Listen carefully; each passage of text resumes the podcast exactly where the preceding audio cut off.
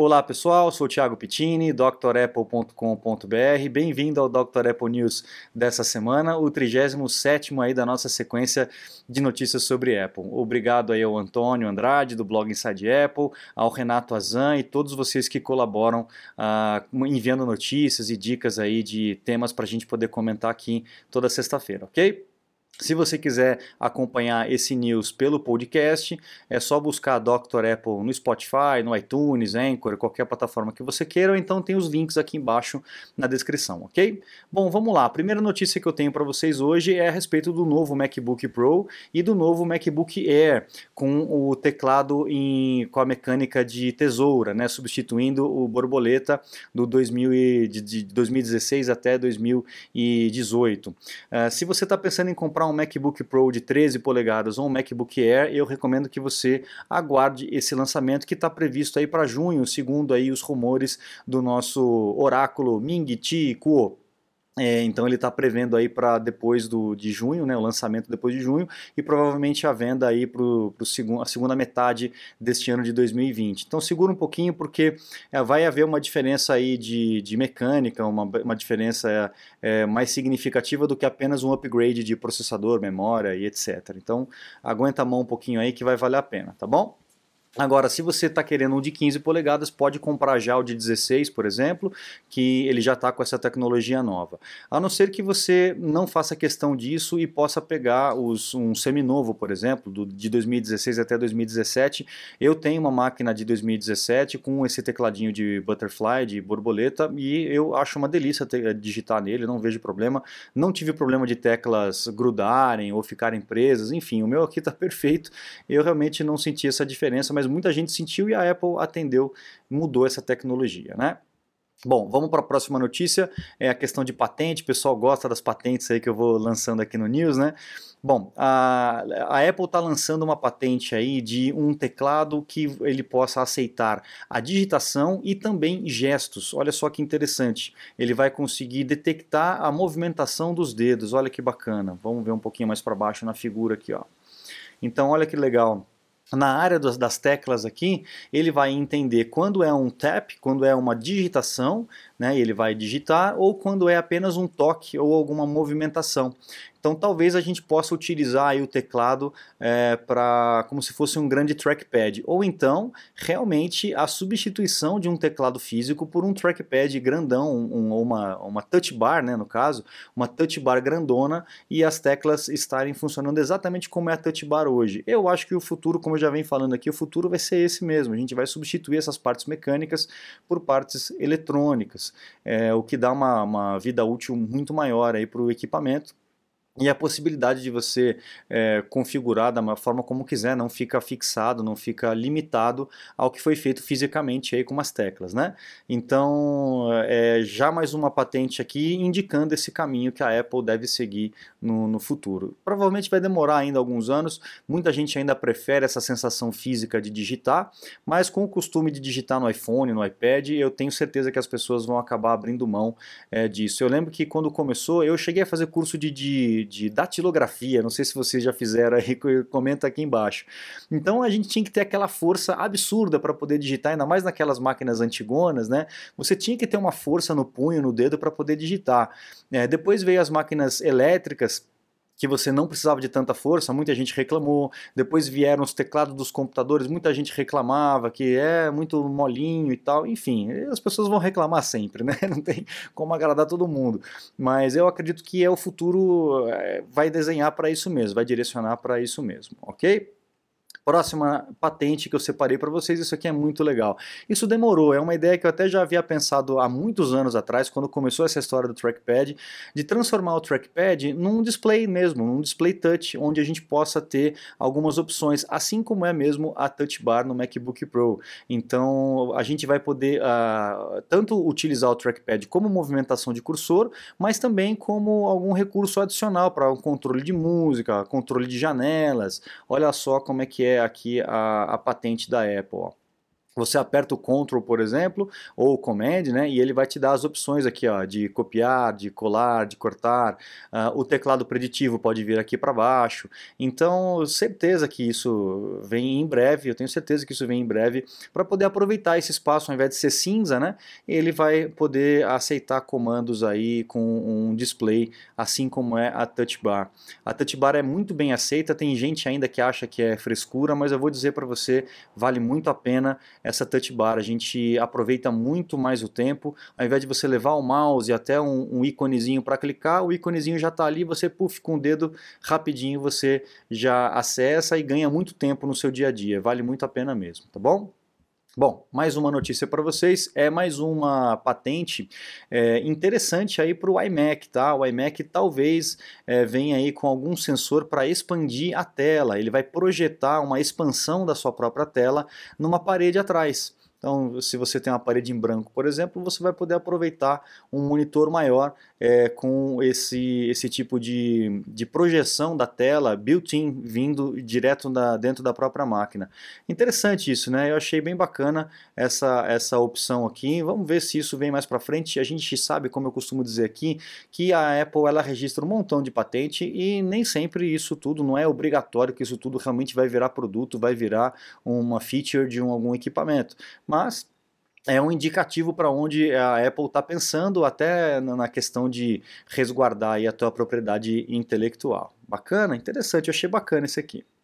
Mais uma notícia para vocês a respeito do evento. Lembra que a gente falou na semana passada, ou na retrasada, não me lembro, a respeito do evento que a Apple faria no mês de março para poder lançar o novo iPhone e essas novas máquinas e tal?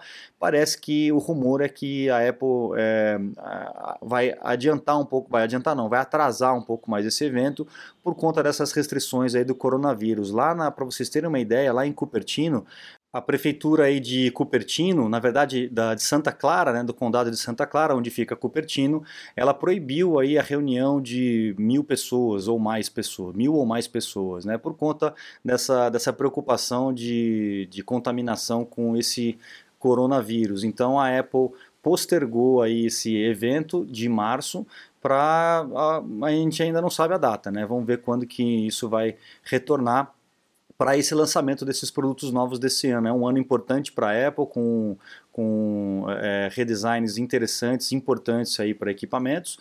E então eu acredito que assim que puder a Apple já vai fazer esse evento com certeza, tá? Próxima notícia para vocês, pegando carona nessa questão dos anúncios, né? O iPhone 12, já tem gente imaginando como que vai ser o iPhone 12. Então, uh, esse site Concepts iPhone, ele desenvolveu essa, esse render 3D aí de um iPhone bem parecido com o design do iPhone 4, né? o iPhone SE, o iPhone 4, só que com um aproveitamento lateral, como se fosse uma tela, e com seis câmeras na parte de trás. Vamos ver um pouquinho mais para baixo aqui, vamos ver se ele carrega aqui. Acho que não vai carregar aqui é, esse conceito aqui com seis câmeras na parte de trás. Ainda é só uma, uma fantasia aí de, de pessoas que fazem esse tipo de render, baseado em alguns rumores, mas não tem nada ainda certo para o iPhone 12, ok? Bom, vamos dar sequência. iPhone, é, WatchOS 7, a nova versão do sistema operacional para os iPhones. Ela vem com algumas, provavelmente, né, vem com algumas é, novidades, como por exemplo a possibilidade de você compartilhar um watch face com uma outra pessoa. Então, quando você configura a tua tela do Apple Watch do jeitinho que você quer, se alguém gostou, você pode compartilhar. Outra, outro recurso que parece que vem aí seria o controle parental, né? É, a gente tem aquele, aquele controle parental no iPhone, no, no Mac e tal. Parece que isso vem para o Apple Watch também para os alunos, para as crianças que estão com o Apple Watch, é, não ficarem distraídas, principalmente na parte da escola. Inclusive, a, a, o nome que eles vão colocar, ou aparentemente vão colocar, seria School Time, o horário de aula, né? Mas não é só isso, uma coisa interessante aí que, que pode acontecer com o Apple Watch, com o WatchOS 7, seria a possibilidade de ter aplicativos inteiros dentro do seu Watch, dentro do seu Apple Watch. Hoje em dia, como é que funciona? Todo aplicativo que você coloca no Apple Watch, ele é um plugin, ele é uma extensão de um aplicativo que está no iPhone. Uh, parece que o WatchOS vem aí com uma capacidade, uma capacidade de você colocar realmente um aplicativo inteiro lá dentro. Então, significa que os desenvolvedores terão que desenvolver uma outra aplicação, né, baseada, obviamente, no, no aplicativo do iOS, mas específica para o WatchOS. Isso com certeza vai abrir, vai dificultar um pouco mais para o desenvolvedor, é óbvio, óbvio, mas vai abrir mais possibilidades também para que ele possa desenvolver mais coisas dentro do WatchOS, ok? Próxima notícia, uh, também a respeito do WatchOS, é a respeito do nível de oxigênio ou oximetria. Né? Aparentemente, de acordo ali com o iFixit, desde o primeiro Apple Watch da versão 1, uh, ah, o monitor cardíaco já tem a, a capacidade de medir a, a, o nível de oxigênio do seu sangue. Interessante isso, né? Eu realmente tinha, tinha uh, passado, tinha pulado essa informação já faz muito tempo, né, não me lembrava disso. Mas é, parece que essa, esse recurso é só uma questão de, de calcular se realmente é, é, é, acurado, né, é certo essa medida, e fazer um aplicativo para isso e liberar esse recurso para uma nova versão aí do, do WatchOS. Então parece que estamos perto aí de, de ter uma medida de oximetria dentro do Apple Watch. Como é que funciona isso aí? O, o oxigênio do sangue ele tem que estar entre 95% e 100%. Né? Quando isso baixa a nível de 80%, por exemplo, é perigoso você ter algum tipo de, de desmaio, algum tipo de problema, porque falta oxigenação é, no cérebro, principalmente. Né? Então, o Apple Watch avisaria quando esse nível de oxigenação está baixo, da mesma forma como ele avisa quando o batimento cardíaco está muito rápido, né, muito acelerado ou muito devagar. Ele também avisa você e aí você corre para o hospital para ver o que está acontecendo. Tá? Então, seria mais um alerta de saúde que esse brinquedinho aqui bacana vai oferecer para as pessoas. Vamos esperar que acredito que em breve isso já deva entrar em linha. Bom, Próxima notícia também aí rumores a respeito do, do iPad, né? Lembra que a gente falou do iPad OS de uma de um teclado que viria com o trackpad para que você possa usar o mouse dentro do seu iPad? Então parece que a Apple está levando a sério isso no iOS 14 e há alguns rumores aí dentro da, da, da linha de programação do iOS 14 que ele vai aceitar um mouse específico mesmo, ao invés de ser aquela bolinha com ponto, né, vai ser realmente uma setinha, como você está acostumado no seu computador, é, inclusive aceitando gestos no seu trackpad, no trackpad no caso aí do, da, dessa capinha, né, ou até de um trackpad é, emparelhado, como a gente fez aqui lá no vídeo que eu explico. Coloca aí Dr. Apple, iPad, mouse que você vai, vai verificar, vai aprender como é que você emparelha o teu mouse no seu iPad. Então é muito legal, parece que a Apple está avançando nessa questão de tornar o iPad cada vez mais útil e talvez substituível, né? por conta do, dos Macs. Quem não quer ter um, um, um, Mac, um computador mesmo, pode substituir por um iPad e ter essas facilidades de um teclado bacana e do uso do mouse. Isso vai aumentar com certeza o uso dos iPads. Bom, próxima notícia é uma notícia interessante para a gente, principalmente para quem trabalha é, com aplicativos mais pesados, edição de vídeo, jogos, principalmente. Né? A AMD, que é a fabricante de processamento e, e de gráficos, ela está entrando com uma tecnologia chamada Navy 2X ou 2X, né? que são gráficos com uma qualidade melhor, uma velocidade melhor e com uma tecnologia chamada Ray Tracing. O que, que é essa tecnologia chamada Ray Tracing? É a capacidade de emular o comportamento da luz. Então a gente tem aqui ó, reflexo, reflexos, aqueles, é, aqueles é, quando você olha para a luz que você tem aquele ofuscamento e tal. Então todo esse tipo de de comportamento de luz, sombreamento etc. Uh, ah, essa tecnologia ela consegue lidar com esse ray tracing, com essa, essa luz de uma forma muito melhor, é, mais eficiente em questão de, de poder de, e de energia né, consumida e aquecimento também, e aí você vai conseguir fazer com que o, Mac é, trabalhe com isso de uma forma melhor. A gente sabe que os chips da NVIDIA já têm esse, esse essa tecnologia, né? É, só que a Apple não usa os processadores, as placas gráficas da NVIDIA, usa da AMD. Então é uma boa notícia para que a gente possa se comparar aí com essa tecnologia é, da concorrência. Legal? Bom, vamos lá para frente. Próxima notícia, foi descoberto também aí no iOS 14 um novo ícone de fone de ouvido. Então a gente está em dúvida aí se é o tal do AirPods Pro Lite ou se de repente é o, o, da Beats, né? A Beats é da Apple já faz algum tempo, obviamente. Em toda loja da Apple você vai encontrar os, os produtos da Beats e a gente sabe que os produtos da Beats são aqueles fones que cobrem o ouvido mesmo, né? Então já está com esse ícone aqui. É, tem muita gente achando que é o novo AirPods, mas eu não sei, eu estou meio, meio cético com relação a isso eu achando que é o fone da Beats que está sendo incorporado aí ao sistema da Apple por questão de emparelhamento, esse tipo de coisa, né? Para que tenha o íconezinho. Vamos ver, vamos esperar, porque tudo é sempre uma caixinha de surpresa, né? Próxima notícia. Uh, com relação ao iPad Air. Se você tem um iPad Air terceira geração e ele está dando problema no display, o display está branco, por exemplo, você pode entrar com o recall aí da Apple, tá?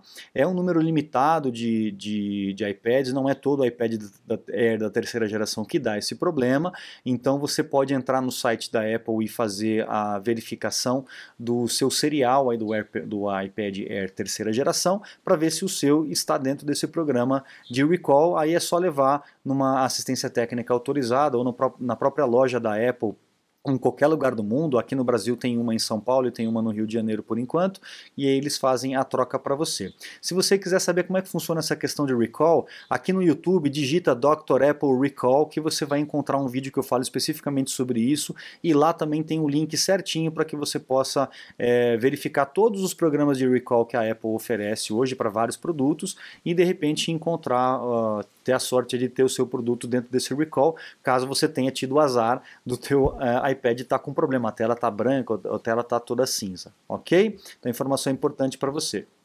E, e, por último, a última informação dessa sexta-feira é a Apple ela está sofrendo é, perdas aí judiciais praticamente no mundo todo, em várias cortes do mundo todo, com relação àquele, àquele desaceleramento que ele fazia do iPhone, deixar o iPhone mais devagar quando a bateria já está é, estragada, já está ficando ruim. Né? Então, no mundo todo, a Apple tem sido condenada a pagar indenizações para aquelas pessoas que entraram com as ações, né? É, mas aqui no Brasil, o juiz, cadê o nome do juiz? O João, o Dr. João Igmon, ele disse que isso não revela, não, não condena a Apple uma obsolescência programada e, e uh, pelo que ele disse é que ele acreditou no que a Apple disse com relação à diminuição de velocidade de potência do iPhone para poder preservar a bateria para que a bateria não corra risco, tá? Eu não sou xiita ao ponto de defender a Apple a todo custo, mas também não sou xiita ao ponto de achar que a Apple é uma malvadona que quer esfolar a gente. Eu não acho que não é nenhum caso nem outro. É óbvio que a Apple busca lucro, mas é óbvio que a Apple Também busca a qualidade do produto, satisfação do seu consumidor. Né? A gente sabe que a vida inteira a Apple correu atrás disso é óbvio que existem casos e casos, existem produtos e produtos, mas a gente sabe que a Apple ela tenta acertar é, nessa questão.